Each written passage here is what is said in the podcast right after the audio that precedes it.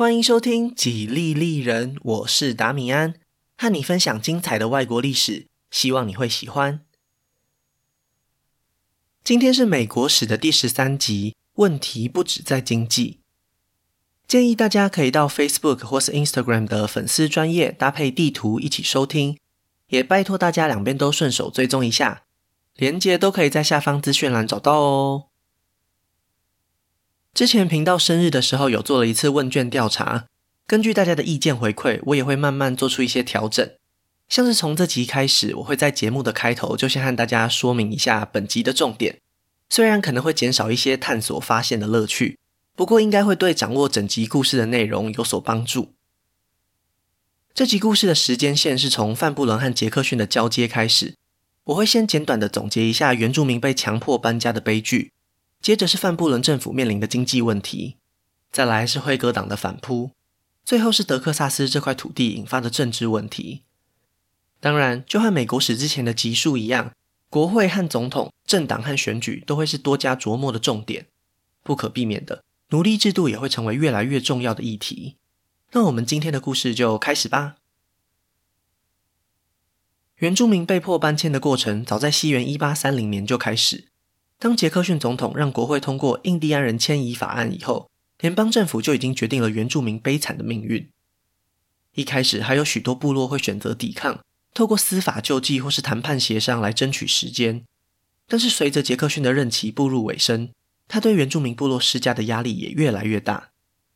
西元一八三五年，联邦政府的代表和一个名为切罗基的部落联盟展开谈判，在交涉的过程中，美国人拿出重金收买了几位代表。就这样达成了部落迁移的协议。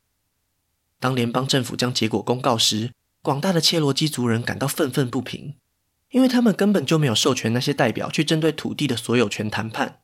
也就是说，他们在完全不知情的情况下被出卖了。按照合约的内容，他们必须将所有的土地都交给乔治亚州政府，而联邦政府会在遥远的西边拿一块土地作为原住民保留区来交换，另外还会加上五百万美元的补偿费用。对这些切罗基人来说，他们才不需要这些补偿，他们只希望可以留在自己的家乡继续生活就好。但是杰克逊已经下定决心了，他必须得赶在任期结束以前动用自己的权力去解决这个问题，否则拖得越久，事情只会变得更复杂、更难处理。乔治亚州的居民可不像他这么好说话，他至少还愿意开出交换条件。如果是乔治亚州政府来处理，可能就会直接并吞这些原住民的家园。由于切罗基人的反抗声浪非常强，杰克逊决定给他们两年的宽限期。如果在最后期限到来以前还没有离开，就会动用武力赶走他们。在这两年之内，很多族人在联盟酋长的鼓励之下死守他们的故乡，只有几百位原住民真的乖乖听从联邦政府的安排。其他人不愿妥协的态度，最终导致美国历史上最令人难过的事情发生了。到了西元一八三八年。美国总统已经从杰克逊换成了范布伦，但是仍然有成千上万的切罗基人不愿意离开。根据规定，总统有权下令动用军队驱赶他们。范布伦也真的这么做了。在战争部长的命令下，七千名士兵包围了原住民的部落。在锋利的刺刀前，就算再不甘心，也只能选择屈服。当这一大批切罗基人出发时，寒冷的冬天已经到来了。他们的衣着根本不足以抵挡刺骨的寒风。最可怜的是，他们只能徒步踏上这段艰辛困难的旅程。他们要移动的距离也非常吓人，从南方的乔治亚出发，一直到西北方的奥克拉荷马，总共将近有一千六百公里。这样严苛的条件让很多族人倒在了路上。对他们来说，这根本不是前往新的家园，而是走向地狱。这次令人心碎的民族大迁徙。后来被历史学家取名叫做“眼泪之路”，提醒着美国人，他们曾经带给原住民多么巨大的痛苦。北美的原住民部落当然不只有切罗基，会特别挑出来说明，只是因为他们的规模更大，伤亡更惨重。其实除了切罗基以外的部落联盟，也都在这几年内遭到了类似的待遇。大部分都是非自愿的离开了他们原本居住的地区，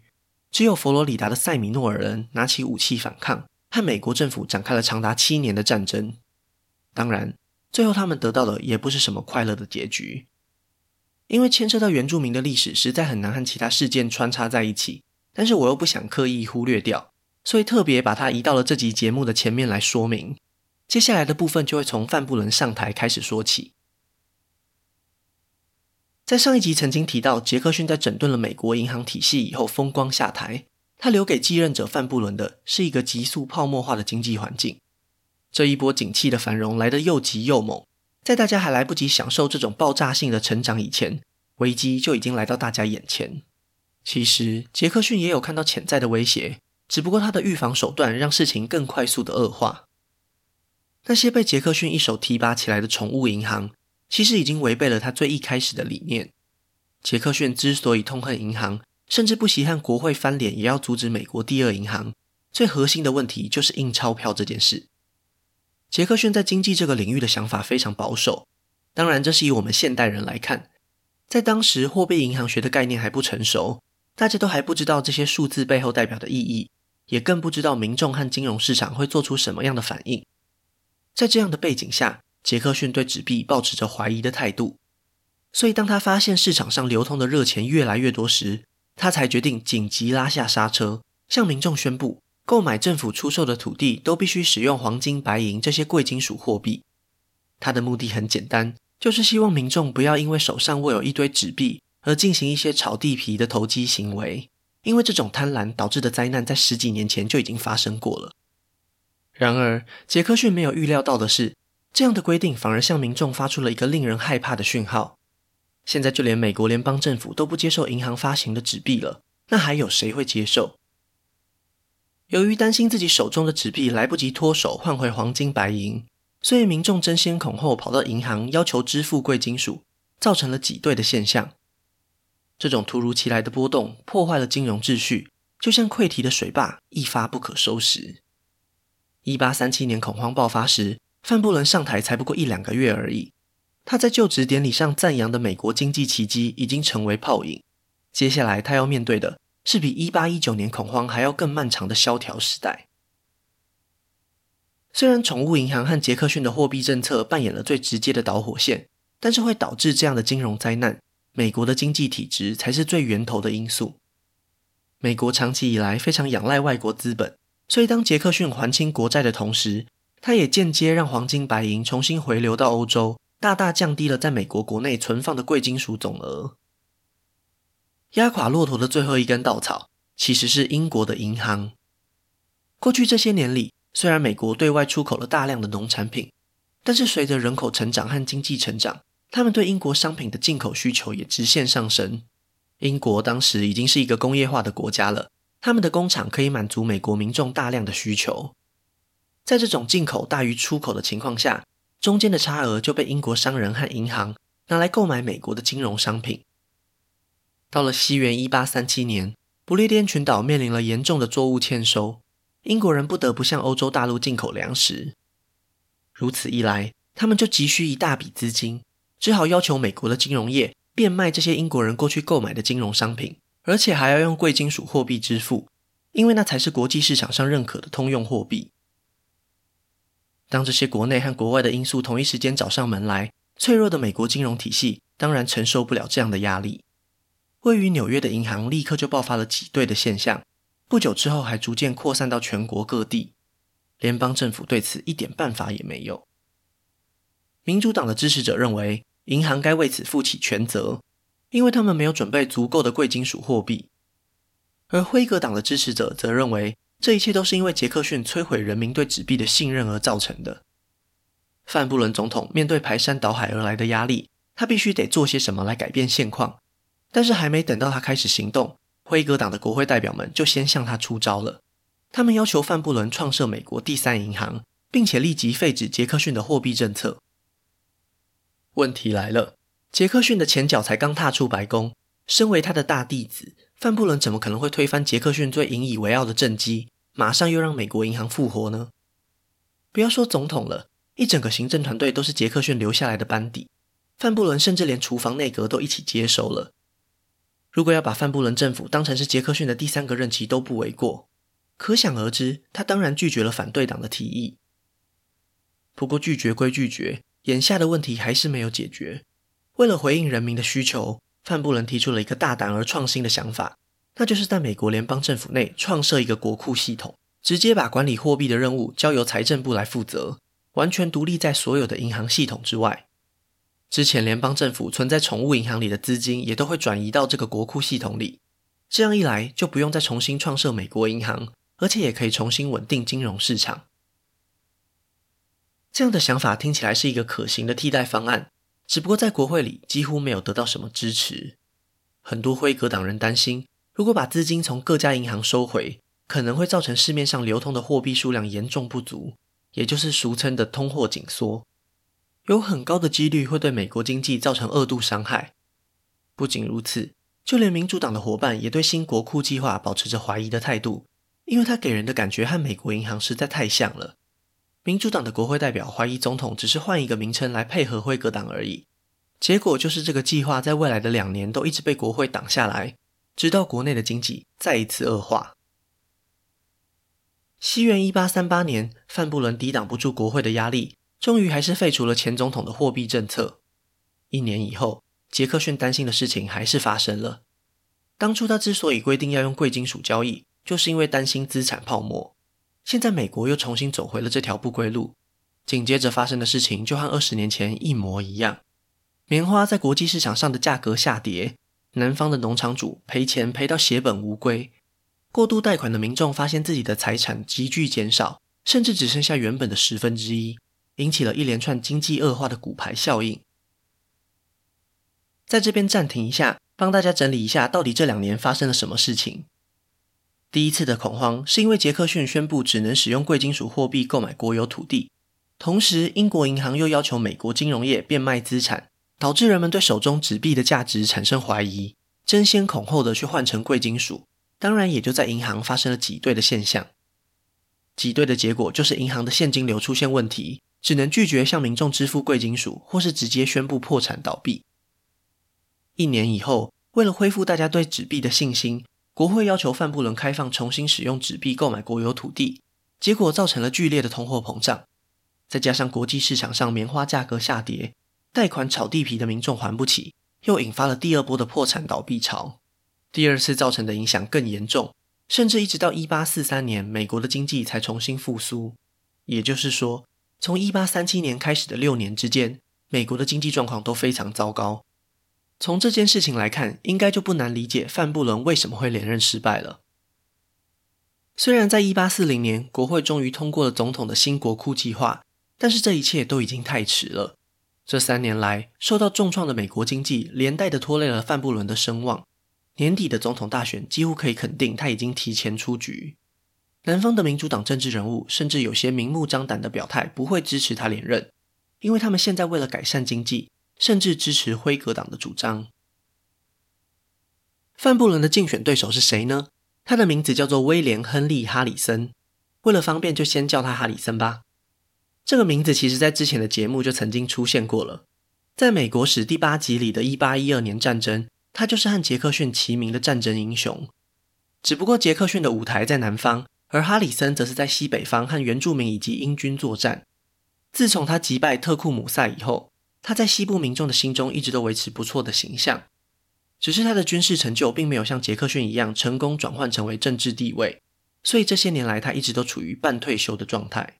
到了西元一八三六年，已经加入辉格党的他决定代表俄亥俄州出来参选总统。辉格党有一个严重的问题，就是他们并没有像民主党一样有杰克逊这种全国性的政治人物，他们的政治领袖都是地区性的，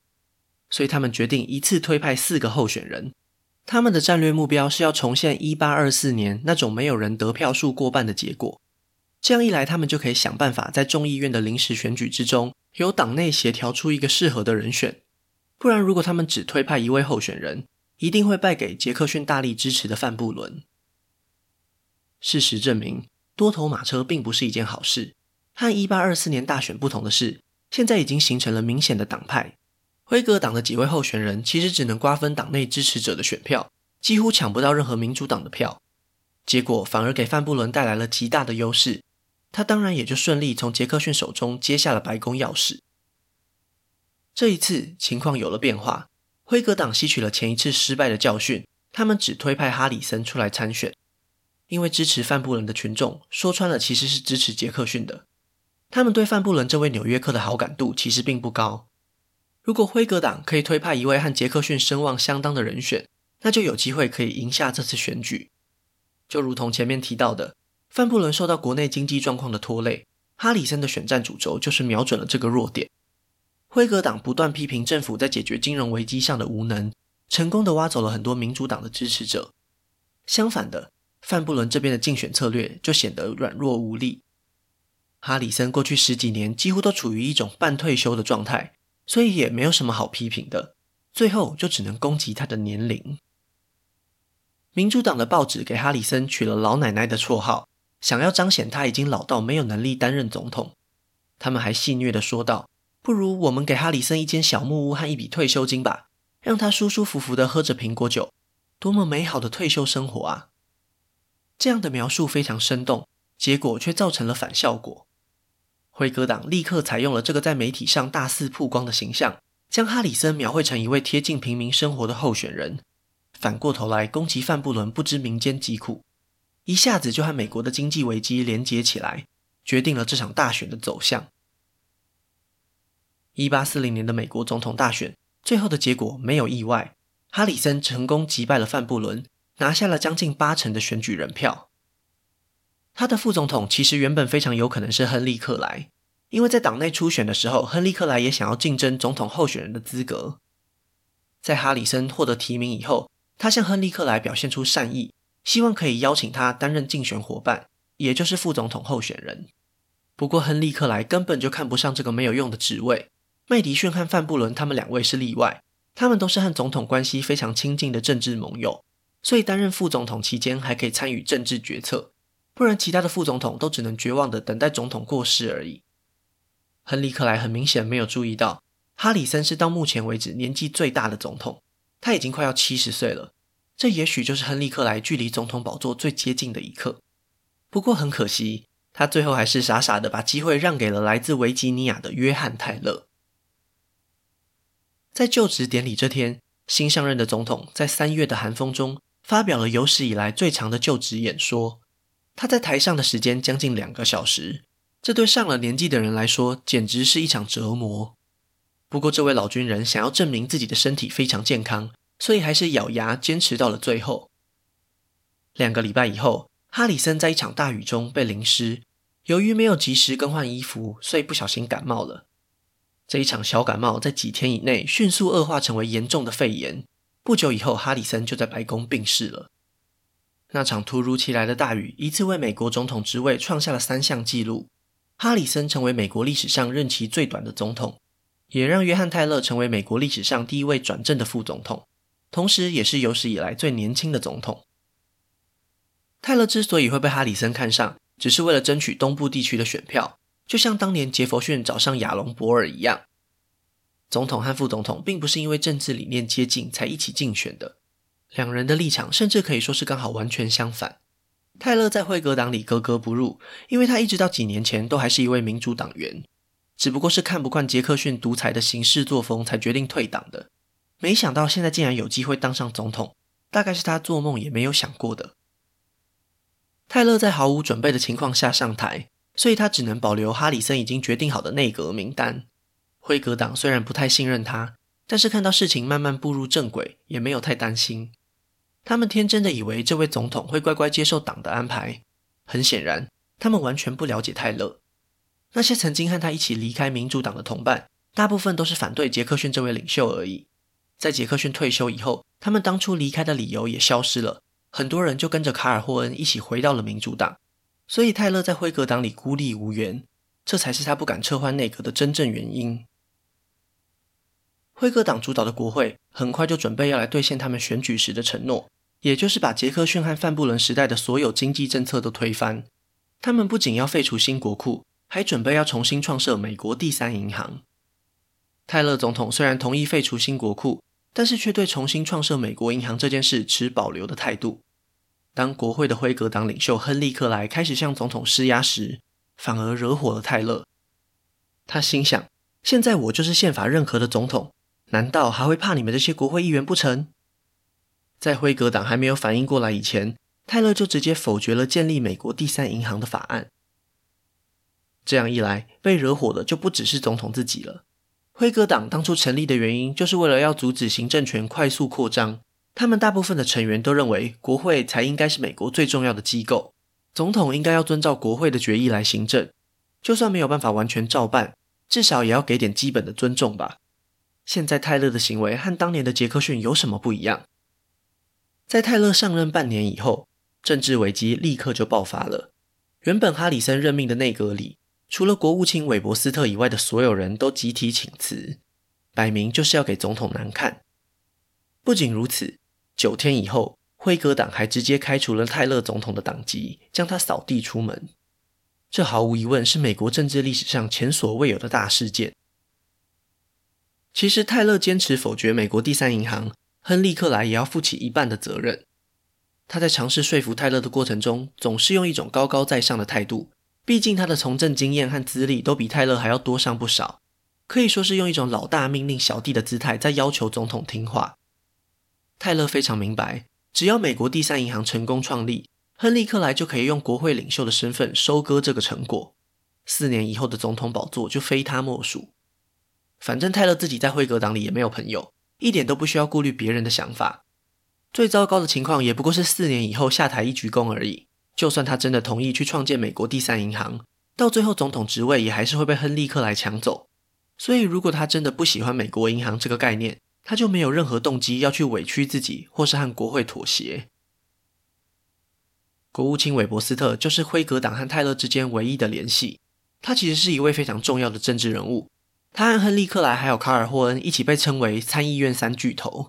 因为他们三位在19世纪上半叶有很长一段时间都在参议院里担任代表。主导了美国政治的走向，可以说是除了总统们以外最重要的角色。亨利·克莱代表了西部拓荒者，卡尔·霍恩代表了南方农场主，而韦伯斯特则是代表了北方的商人。他们三位都有非常鲜明的地区色彩，就是这三股力量在互相拉扯，有时合作，有时对抗，才形塑了南北战争以前的政治生态。之前没有提到他，只是因为他完全没有进入行政部门，所以很难放进故事里。现在他开始担任国务卿以后，就没有办法忽视他的存在了。韦伯斯特也有自己的政治野心，他原本也希望可以和哈里森打好关系，未来有机会成为他的继任者。结果没想到老将军这么快就从现实世界登出了，他也只好硬着头皮继续做下去。当所有同事都辞职的时候，他正忙着和英国政府进行谈判，因为在四年前加拿大爆发了叛乱，有些地区单方面想要加入美利坚合众国。这让英美双方在东北的边界爆发了一些纠纷。在进行谈判的过程中，韦伯斯特也扮演了总统和国会的桥梁，尽量不要让他们公开翻脸。一开始确实有一点效果，但是泰勒很快就发现到，这种表面上的和平只会让他被国会绑架，所以他很快就连韦伯斯特也抛弃了。在这位国务卿为美国争取到一张不错的北方边界条约以后，韦伯斯特主动向泰勒辞职。因为泰勒总统现在有一个野心更大的新计划，那就是并吞德克萨斯。他知道韦伯斯特绝对不可能同意这项计划，所以只好忍痛将他放生。如果要提到德克萨斯，就不得不从墨西哥独立战争开始说起。德克萨斯问题不仅在外交上非常重要，也牵涉到了美国政治的老朋友——奴隶制度。接下来的时间会稍微倒转一下，从一八二零年代开始说起。这样大家比较好了解德克萨斯过去缺席的这段时间里发生了什么事，又为什么突然在1840年代成为非常重要的政治话题。西元1821年，墨西哥在反抗西班牙的独立战争中取得胜利，成为了一个新诞生的美洲国家。整个国家的核心位于西南方，因此东北方的德克萨斯地区就成为了墨西哥的边陲地带。随着西部拓荒行动如火如荼的展开。越来越多美国人搬到这块边界地区。其实一直以来都有人想要把这块土地也纳入国家版图。最早发起这项计划的，就是在第七集节目里被当成叛国贼抓起来的前副总统博尔。后来的每一任路易斯安那总督也都曾经考虑过，只不过德克萨斯真的很远，在土地开发还没有饱和的情况下，就不会成为优先考虑的选项。一直到西元一八二九年。杰克逊又重新对这片土地产生了兴趣。他曾经派遣外交官去向墨西哥人施压，看有没有机会可以买下德克萨斯。只不过那位代表真的太没有用，最后只确定了美墨之间维持了以前西班牙殖民时代的边界而已。然而，就像前总统昆西亚当斯曾经预言的那样，中南美洲国家和美国的本质上完全不同，没有办法在当时的环境下创建一个长久而稳定的自由民主政府。事情到了一八三五年开始出现变化，墨西哥选出来的总统圣安娜成为了一位独裁统治的军事强人，对全国各地展开了高压统治。这个时候，居住在德克萨斯的居民当中，美国移民和西班牙人的比例已经来到了将近十比一。曾经在美国生活过的他们没有办法忍受这样的压迫，所以决定揭竿起义，发起了德克萨斯独立运动。他们精心仿效杰克逊的独立宣言，果然达到了他们想要的效果。很多美国民众都从报纸上得知了这个消息，对德克萨斯抱持着同情的态度。有些人甚至希望联邦政府可以出手干预，干脆直接让德克萨斯加入美利坚合众国，成为一个新的州。这样的计划，杰克逊也不是没有考虑过。不过，一八三六年马上就要进行总统大选，他的子弟兵范布伦强烈建议他先不要表态，因为抵达德克萨斯的那些移民大部分都是从南方州过去的，与他们同行的还有为数不少的奴隶。如果他们现在加入联邦，一定会成为一个奴隶州，也就会打破一八二零年妥协当中自由州和奴隶州轮流加入联邦的共识。如果范布伦失去了北方自由州的选票，那就非常有可能会被辉格党给击败。基于这样的原因，杰克逊等到选举以后才宣布承认德克萨斯独立。他们的新名字叫做孤星共和国，因为使用的国旗上只有一颗星星而得名。由于美国的国旗上每一州都是用星星来表示，这样的暗示就非常明显了。孤星共和国的第一任总统叫做山姆·休斯顿，后来德州最大的城市就是以他命名。这位休斯顿率领了当地的居民，打退了墨西哥总统圣安娜。为这片土地争取到了宝贵的时间。